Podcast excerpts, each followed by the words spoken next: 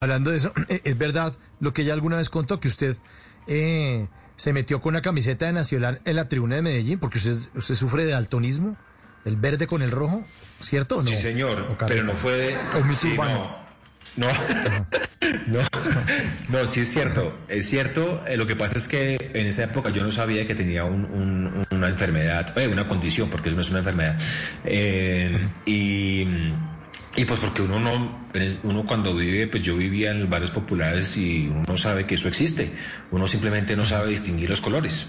El niño no se sabe vestir, ¿cierto? El niño no sabe combinar los colores. El niño sacó insuficiente en las planas de, de dibujo porque él no pintó como era. Pero era que el niño no quería, pero en ese momento no tenía ni idea. Y entré a un partido no de Nacional Medellín, sino Nacional Independiente de Avellaneda. Independiente de Avellaneda es rojo, pero resulta que yo entré a la tribuna y vi un cartel que decía Rey de Copas. Y como Nacional es el Rey de Copas, yo dije, aquí fue. Y me senté y de pronto yo empiezo a escuchar a esta gente cantar. Y yo,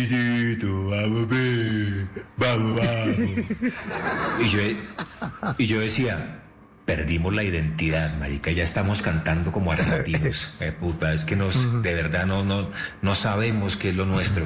Y de pronto un amigo se para como ahí en la entrada, empieza a silbarme, Santi, vamos.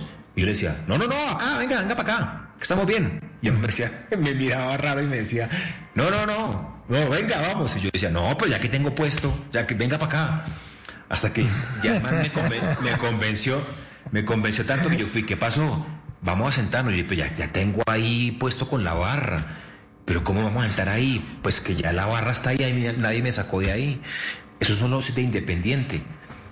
Y yo le dije, pero ¿cómo? Pues Independiente porque está verde, güey. ¿Por qué verde? Me dijo, eso es rojo. Ah, y de ahí para allá yo empecé a preguntarme muchas cosas, por qué yo, no me, yo me vestía de una manera, por qué no combinaba, por qué en el colegio me, clas- me, me- me calificaban mal, por qué me pedían un mango verde y traía un mango maduro, por qué lo rojo era verde, lo verde era rojo. lo- Pero hasta muchísimo tiempo después, en un examen ya que me hicieron, la doctora me dijo, usted es daltónico. Y yo, ¿y eso qué es?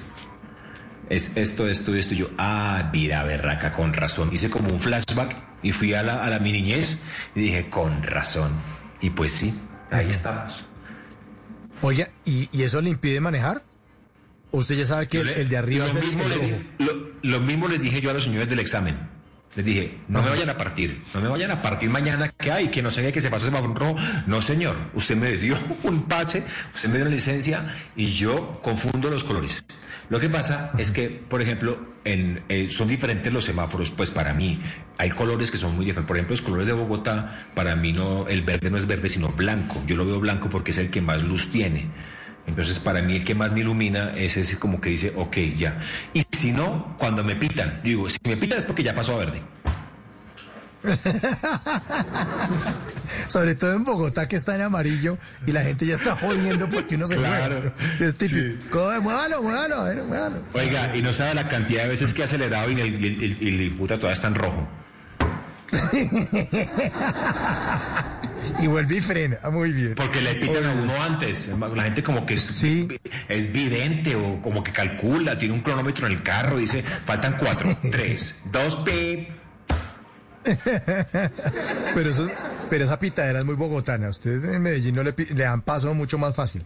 No, en no- Bogotá no- es la única ciudad donde usted prende una direccional para que no lo dejen pasar.